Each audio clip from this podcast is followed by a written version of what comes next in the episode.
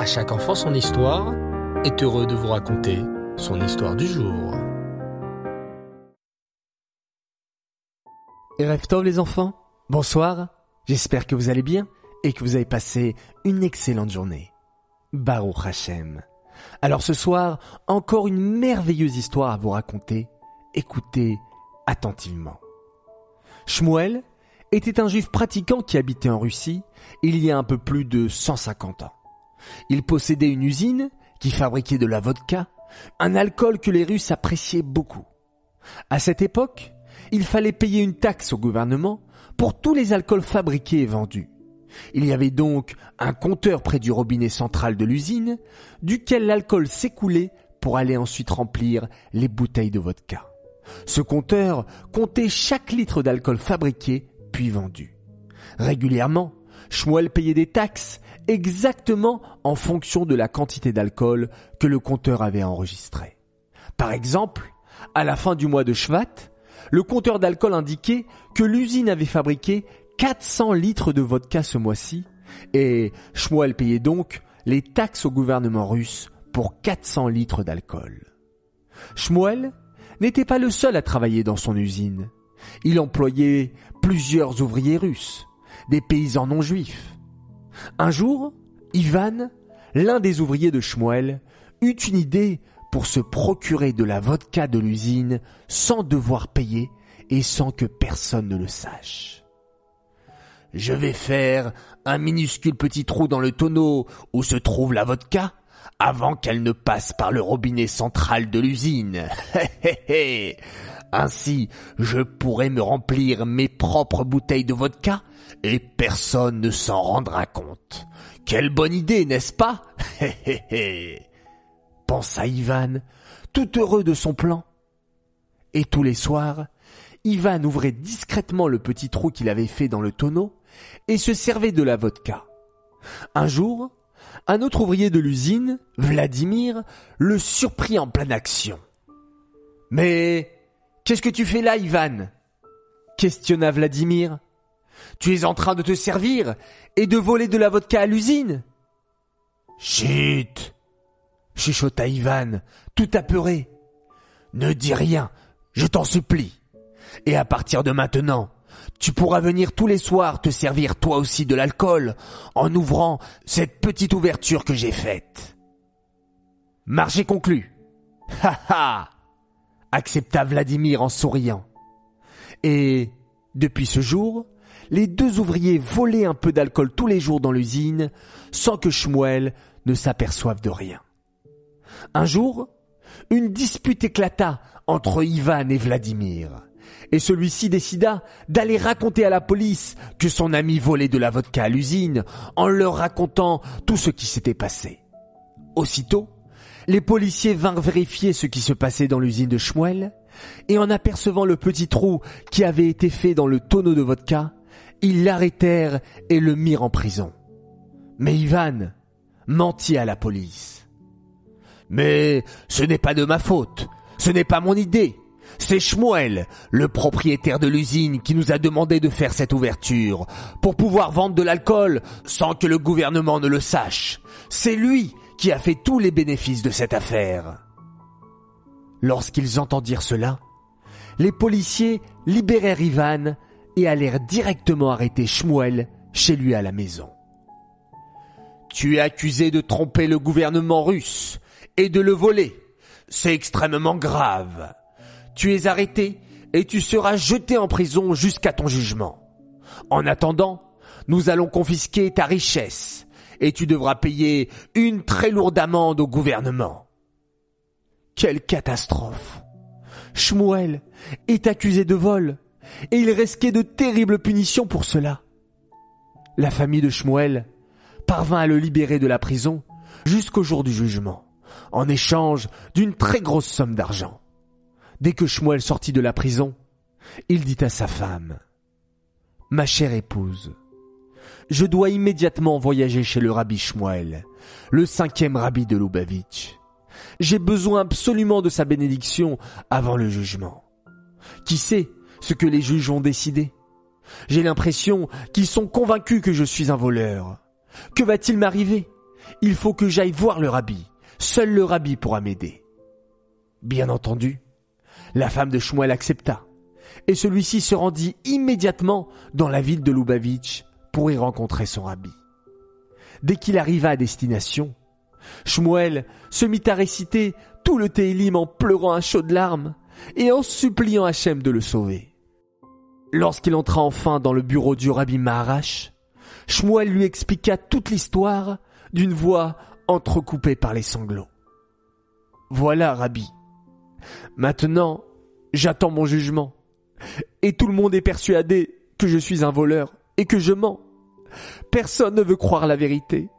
Je risque de recevoir de terribles punitions à l'issue du jugement. Mais Aïn Yavoizri, d'où viendra mon aide et mon soutien? Le rabbi Maharash écouta attentivement toute l'histoire, puis répondit. Cher Shmuel, lorsque tu verras un juif dans une difficulté, qui dira Mais Aïn Yavoezri, d'où viendra mon aide et mon soutien? Tu devras l'aider, et Hachem t'aidera à son tour. Les paroles du rabbi réconfortèrent Shmuel. Plein d'espoir et de confiance en Hachem, il prit la route du retour pour rentrer chez lui. Lorsqu'il arriva enfin dans son village, il apprit une terrible nouvelle. Est-ce que tu as entendu ce qui est arrivé à notre ami Chaim Oui, Chaim, le propriétaire de l'auberge près de la rivière, au bout du village. Pauvre Chaim. Toute sa maison a brûlé et son auberge avec. Il est resté avec sa grande famille à nourrir, sans aucun moyen de gagner sa vie. Il ne lui reste plus rien. Tout a brûlé. Il n'a même pas une maison pour les héberger. En entendant cela, Shmuel se précipita à l'autre bout du village pour rencontrer Chaim. Et plus il avançait, et plus il sentait une odeur de brûlé dans ses narines. Lorsqu'il aperçut enfin Chaim, entouré de sa femme et de ses enfants, il fut pris d'un terrible sentiment de tristesse et de compassion pour lui. La grande auberge de bois était délabrée. Des morceaux de bois brûlés gisaient sur le sol. Il ne restait plus aucun souvenir de la belle maison et la grande auberge de son pauvre ami. Oh, comment vas-tu, mon cher Shmuel s'exclama Chaim en voyant celui-ci s'approcher. Baruch Hachem, tu as été libéré de prison jusqu'au jugement. Cela me fait plaisir de te voir. Et toi, mon cher Chaim, comment vas-tu? Comment puis-je t'aider? répondit Shmuel. Ah, moi, oi vavoy, je n'ai plus rien. Tout a brûlé. Je n'ai plus rien pour subvenir aux besoins de ma femme et de tous mes enfants. Mais Aïn Yavoezri, d'où viendra mon aide et mon soutien? En entendant ces mots, Shmuel se souvint ce que le rabbi Marash lui avait dit. Lorsque tu verras un juif dans une difficulté qui s'exclamera Mais Aïn D'où viendra mon aide et mon soutien? Tu devras l'aider, et Hachem t'aidera à son tour. Chaim, dis-moi de combien d'argent tu as besoin. Je suis prêt à te le prêter afin que tu puisses reconstruire une maison pour ta famille et une auberge pour gagner ta vie. Mais tu plaisantes, Shmuel. Comment pourrais-je prendre une somme pareille? Je n'arriverai jamais à te la rendre. Et en plus, tu te trouves toi-même dans de grandes difficultés. Tu seras bientôt jugé. Je ne peux pas me permettre de te prendre cet argent. Répondit Chaim. Je t'en supplie. Prends cet argent. Je te le prête avec plaisir et ne te fais aucun souci pour le remboursement. Allez Chaim, s'il te plaît, accepte ma proposition. C'est très important pour moi de pouvoir t'aider. Après de nombreuses supplications, Chaim accepta l'argent de Shmuel et déclara, la voix tremblante d'émotion. Oh, je te suis très reconnaissant pour ce geste de bonté.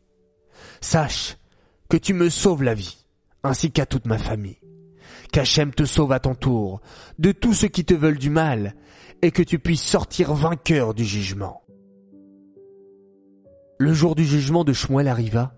Comme prévu, les accusateurs étaient nombreux Ivan et Vladimir, et d'autres personnes encore, affirmaient haut et fort que Shmuel n'était qu'un menteur et un voleur, et qu'il avait forcé ses employés à voler de la vodka contre leur volonté pour s'enrichir derrière le dos du gouvernement russe. Shmuel, quant à lui, essaya de se défendre en apportant des preuves de son honnêteté et de sa loyauté envers le gouvernement. Puis, ce fut au tour du juge de prendre la parole. Alors que toute la salle écoutait en silence, le juge se leva et raconta. Il était une fois un jeune garçon d'une famille noble qui voyageait à travers la Russie. Un jour, il prit le train pour faire un long voyage. Mais alors qu'il descendait sur le quai de la gare dans la ville de destination, il se rendit compte que sa valise avait été volée. Il ne lui restait plus rien, plus d'habits, plus de nourriture, même son billet de train pour le voyage du retour se trouvait dans la valise et avait disparu. Ce jeune homme se promenait dans les rues de la ville. Il ne connaissait personne et il avait faim et était fatigué. Il ne lui restait même pas une pièce d'argent sur lui. Désespéré, il décida de se coucher sur un banc de la gare pour y passer la nuit. Le lendemain, il se réveilla tout malheureux. Son ventre criait famine, et il n'avait aucune idée de ce qu'il allait faire pour poursuivre son voyage. Soudain, un train entra en gare. Les passagers descendirent. Le jeune homme vit un homme d'affaires s'approcher de lui. L'homme d'affaires, en le voyant, lui proposa de lui payer un repas au restaurant. Il s'était rendu compte que ce pauvre garçon était un enfant de famille noble et qu'il se trouvait dans la détresse. À la fin du repas, alors que le garçon lui avait raconté tout ce qui lui était arrivé, que sa valise avait été volée et qu'il ne lui restait plus rien, le gentilhomme d'affaires sortit une somme d'argent de sa poche et lui dit Prends cet argent. Tu pourras ainsi acheter un billet de train pour continuer ton voyage, t'acheter de la nourriture et des vêtements de rechange. Lorsque le garçon lui demanda son adresse pour pouvoir le rembourser, l'homme d'affaires refusa et souhaita au jeune garçon de bien réussir et de ne pas s'en faire pour le remboursement. Le jeune garçon a grandi, il a pu faire ses études et il a fini par devenir juge. Ce jeune garçon, c'est moi-même, qui me tient là devant vous. Et vous voulez savoir qui était l'homme d'affaires qui m'a si gentiment aidé sans même me connaître? Eh bien, cet homme, c'est Shmuel. Beaucoup de personnes allaient et venaient dans cette gare, où je me trouvais seul et malheureux. Personne n'a fait attention à moi, et la seule personne qui s'est intéressée à moi, et qui m'est venue en aide, c'est Shmuel. Pendant des années, je l'ai cherché pour le remercier, et pour rembourser ma dette envers lui. Cet homme est un homme bon et honnête. Ce n'est ni un menteur, et ni un voleur. Vous pouvez voir à quel point il est bon avec les autres et droit dans ses affaires. Aussi, je déclare que Shmuel est innocent et qu'il est libéré de toutes les accusations et qu'il peut tranquillement rentrer chez lui. Et c'est ainsi que Shmuel vit la bénédiction du rabbi Marash se réaliser. Il avait aidé un autre juif et Hachem l'avait aidé à son tour. J'aimerais dédicacer cette histoire pour la réfoua chez les mains et la guérison complète pour un petit sadique, Jacob Stanislavski Birenzweg, de la part de son papa, sa maman et de son petit frère Mendel, qu'il aime tous très fort. J'aimerais souhaiter plusieurs grands Mazaltov ce soir. Alors tout d'abord, un grand Mazaltov à Shmuel Koskas pour son anniversaire, que tu puisses continuer à être un véritable chassid du rabbi, aimer aider comme notre Shmuel de l'histoire, et étudier la Torah. Un autre Mazal Tov a une princesse qui fête ses 7 ans. Elle s'appelle Naomi Gage. Joyeux anniversaire à notre adorable grande fille qui s'occupe si bien de ses frères et sœurs, il est largué et est-elle. Puisses-tu toujours grandir dans le chemin de la Torah et les mitzvot et continuer à rendre si fiers tes parents. J'aimerais souhaiter également un très grand Mazal Tov pour une fille merveilleuse, Perlarina Berda. Elle fête ses 6 ans, Mazal Tov de la part de ses parents qu'il aime très fort et de ses sœurs Jessica Galit et Odelia, ainsi que de son frère Ephraim. Et un autre Mazal Tov pour une fille adorable qui s'appelle Eden Saba. Elle fête ses 5 ans. Mazal Tov de la part de ton papa, ta maman et de ta petite sœur Naomi. Elle nous écoute tous les soirs, elle adore nos histoires et elle ne peut pas s'endormir sans les écouter. Alors merci à toi. Merci à vous tous, chers enfants, d'écouter si passionnément nos histoires. Continuez à évoluer et grandir grâce à cela. Voilà les enfants, je vous souhaite à tous une excellente nuit. Laila Tov, faites de beaux rêves. On se retrouve Bezrat Hashem demain soir pour une nouvelle histoire et on se quitte en faisant un magnifique schéma Israël.